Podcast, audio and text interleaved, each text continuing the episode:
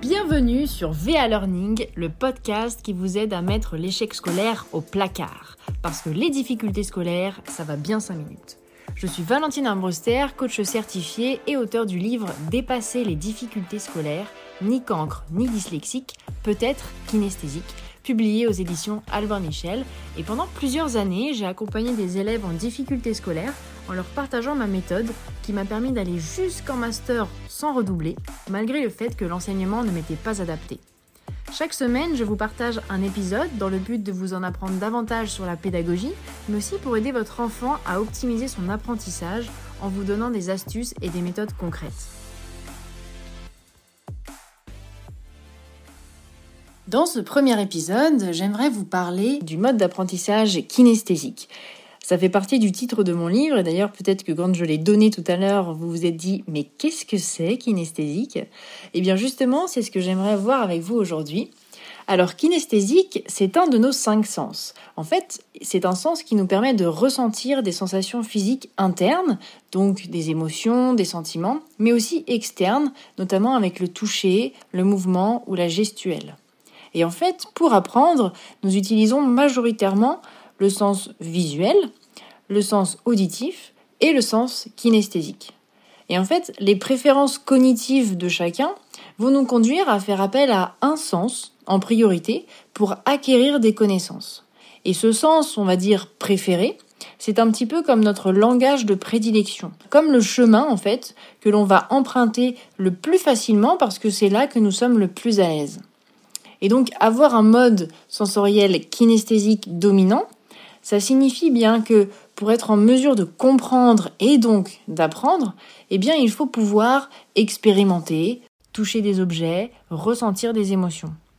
Eh bien, c'est pas évident parce que lorsqu'en classe les élèves restent assis pendant que le professeur parle, donc qu'il utilise le mode auditif, ou qu'il va écrire au tableau, donc avec le mode visuel, eh bien là, les élèves kinesthésiques, eux, euh, leur sens kinesthésique leur sens de prédilection n'est pas sollicité, donc bah, en général ils décrochent, ils ont du mal à comprendre et ça peut générer des difficultés scolaires.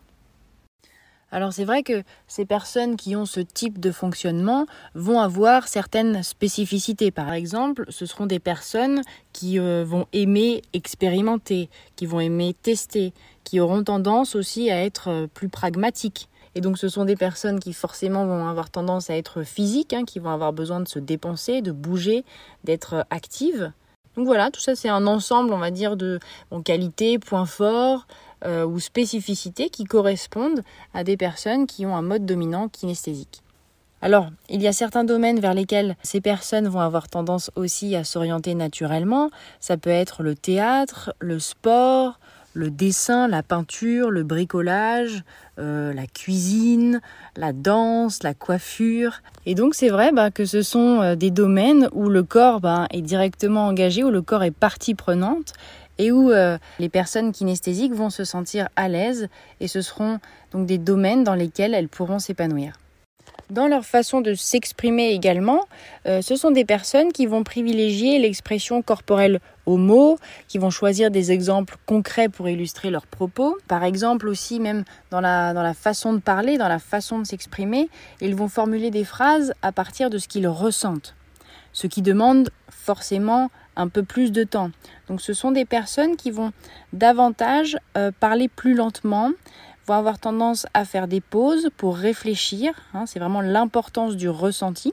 Leur gestuelle aussi, ben, bien souvent, va être plus développée. Ils vont parler euh, souvent bah, un peu plus avec leurs mains pour illustrer leurs propos, pour expliquer une situation, ils utiliseront plus de gestes que de mots.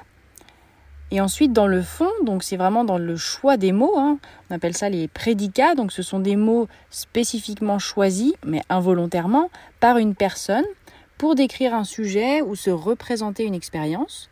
Et en fait, ce sont des mots qui permettent de comprendre à quel mode sensoriel la personne fait appel pour se représenter ce qu'elle est en train d'exprimer. Alors, dans les exemples de prédicats pour une personne kinesthésique, ce serait euh, par exemple euh, c'est pesant, j'ai un poids sur les épaules, ou euh, je me sens légère, ou alors j'ai une boule dans le ventre, je ne me sentais pas de le faire, voilà, donc ça, ce sont des exemples de, prédicats pour une personne, donc qui aura un fonctionnement kinesthésique. Elles vont davantage choisir des verbes bien souvent d'action. Je vais le faire, je vous suis, ça marche, euh, j'accroche pas avec lui. Voilà, donc ça ce sont des petits exemples qui correspondent bien souvent à des personnes qui ont un mode sensoriel dominant kinesthésique. Mais comment savoir si mon enfant est kinesthésique, me direz-vous? Eh bien, j'ai fait un test de repérage de la sensibilité au canal kinesthésique. Alors, c'est pas vraiment un test de diagnostic, mais ça donne déjà des indications. Et en fait, si vous obtenez un score de plus de 60% à ce test, eh bien, il y a de fortes chances que votre enfant ait un profil d'apprentissage kinesthésique. Donc cela signifie que pour apprendre, eh bien, la théorie ne va pas lui suffire, il lui faut de la pratique. Et donc, je propose tout un ensemble de solutions pour aider les enfants, aider les élèves qui ont ce profil d'apprentissage pour pouvoir eh bien, s'en sortir à l'école quand leur sens euh, de prédilection n'est pas sollicité. Et ce test-là, vous pouvez le retrouver donc sur mon site internet euh. Je vous mets le lien euh, en bas dans la description. Vous pouvez faire le test et voir un petit peu sur le site les différentes solutions que je propose pour faciliter l'apprentissage de votre enfant. Sur ce, je vous retrouve très bientôt pour un nouvel épisode. D'ici là, prenez soin de vous.